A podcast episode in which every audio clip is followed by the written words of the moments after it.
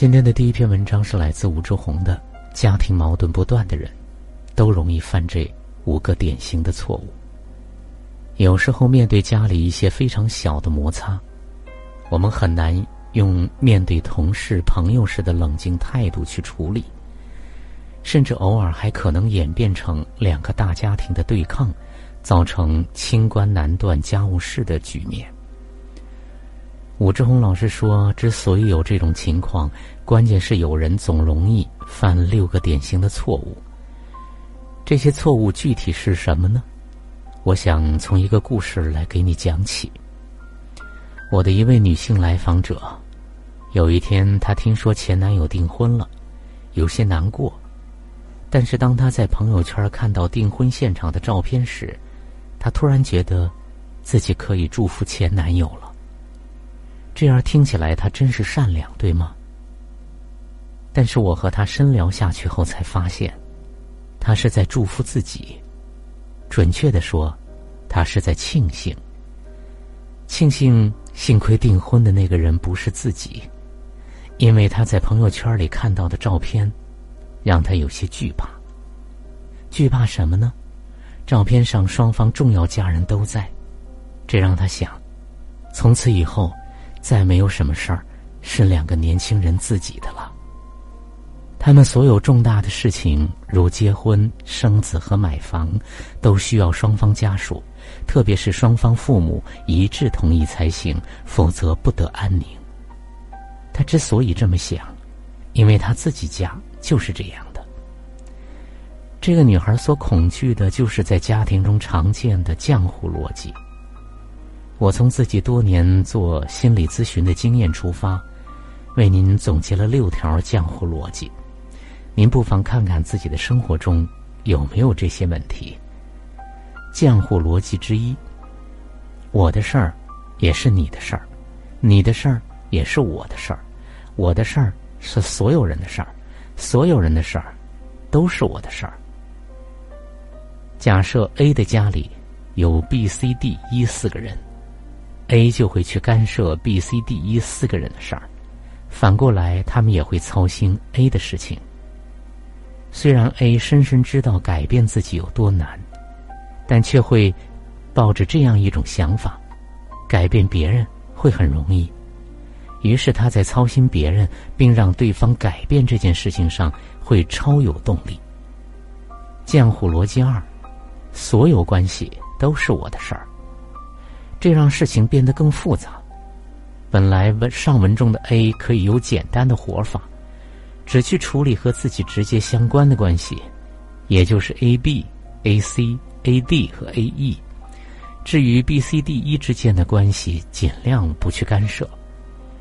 但是 A 觉得 B C D E 他们的怎么相处也是自己的事情，并且自己和谁相处也是每个人的事儿。持有这一条浆糊逻辑时，人就没有了隐私感，也必然会陷入口舌之中，因为希望有人能看见自己在所有关系中都是好的，自己的好，冤屈别人都该知道，都该为我说话。拿我的亲身经历来说一说，回老家的时候，我习惯了和村里人聊聊家长里短，但慢慢的，我总结出一点。所有人谈的都是一件事，我对某个人很好，可他对别人竟然比对我还好，你说这对吗？明白这一点后，我就开始回避这类聊天了。这是家庭关系总是一团浆糊的关键所在，谁想管事，谁就会被累死，而那个最想管事的人，常常正是各种冲突的根源。因为他搅尽了所有关系，因此制造了大量问题。浆糊逻辑三：你们等于你，我们等于我。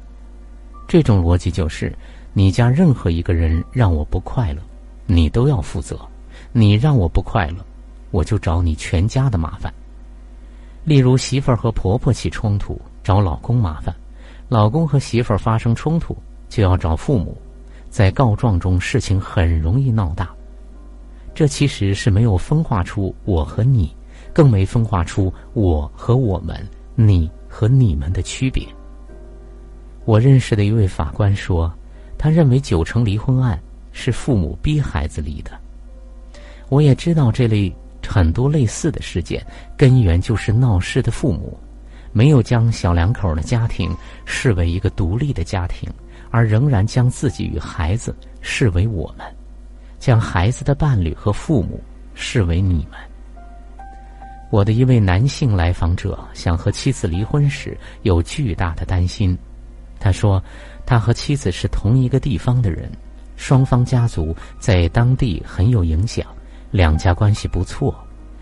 当地非常注重传统，离婚恐怕会导致两家成为仇敌。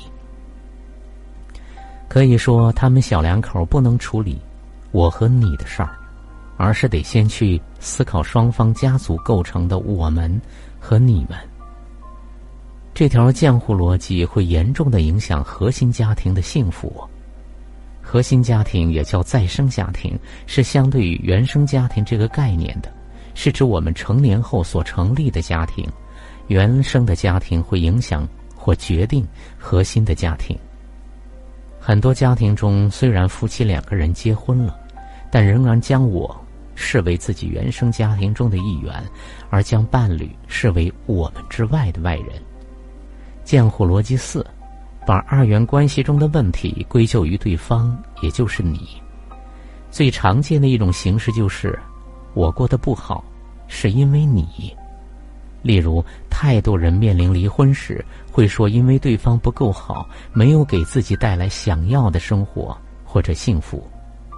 事实上，以我的了解，这常常都是归咎而已。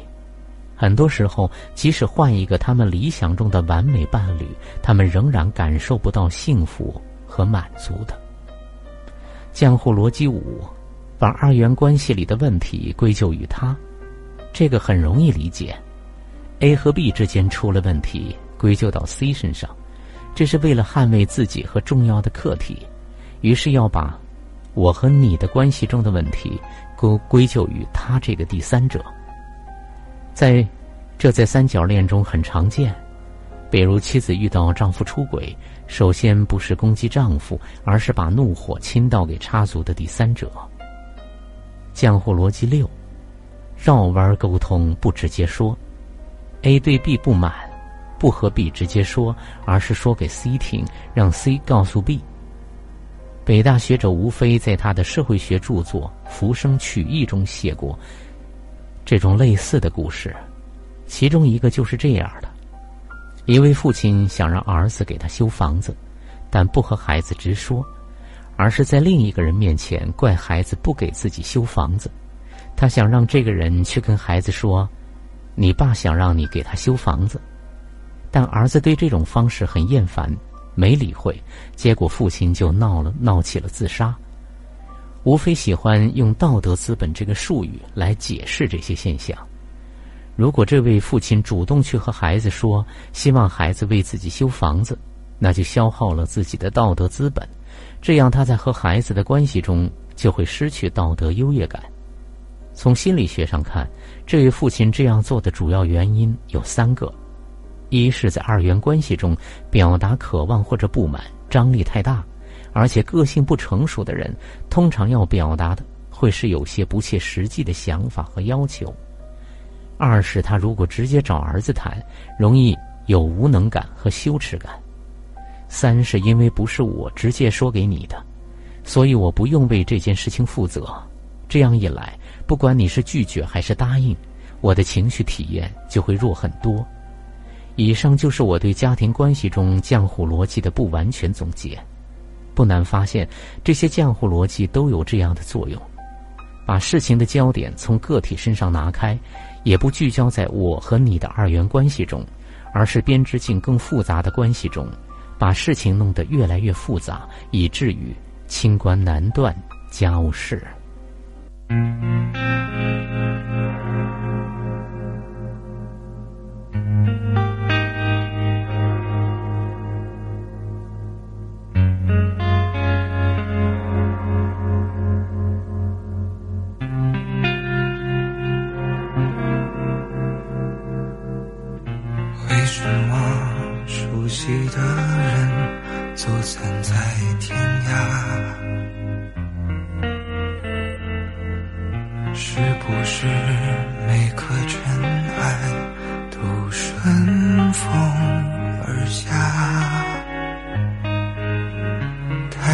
看着落寞的繁华，人潮中可有牵挂远方？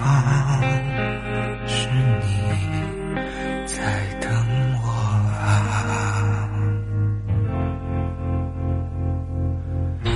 逆风的尘埃，辗转过几道伤疤，寻找岁月的回答。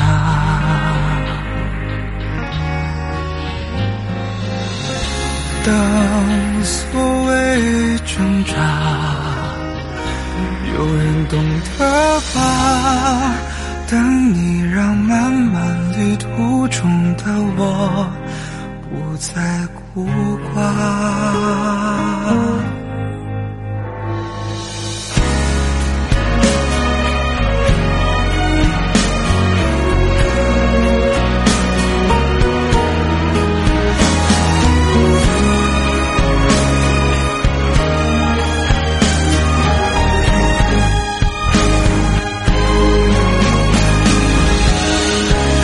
人，一颗心在路上，路过的、失去的随人尝。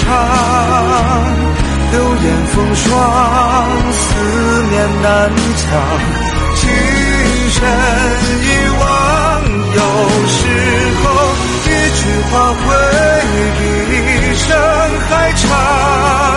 幸好啊，我们都倔强。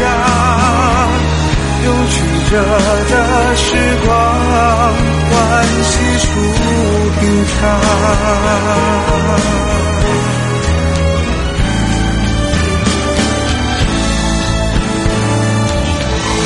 一个人，一颗心在路上，路过的、失去的随人唱。流年风霜，思念难强。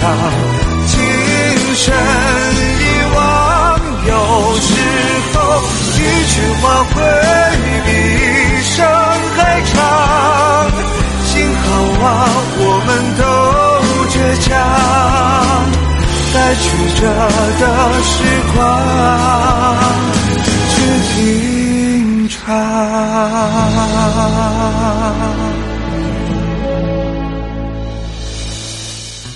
为什么？熟悉的走散在天涯，是不是每颗尘埃都顺风而下？抬头看着落寞的繁华，人潮中可有牵挂远方？